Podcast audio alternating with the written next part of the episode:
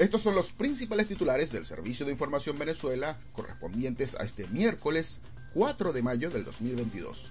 Les narra Alejandro Siu. Comenzamos. Reportan 36 nuevos contagios por COVID-19 este martes.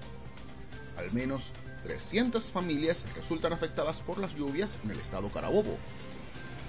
Funcionarios de Protección Civil Zulia resultan heridos durante accidente de tránsito. Conviasa anuncia inicio de la ruta Venezuela-Chile.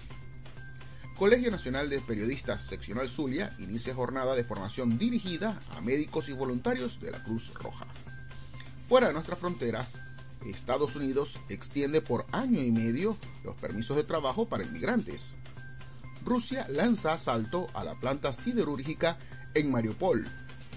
Asociado de las FARC se declara culpable de narcotráfico en Estados Unidos. Unión Europea acusa a Apple de abuso de posición dominante por su servicio de pago electrónico.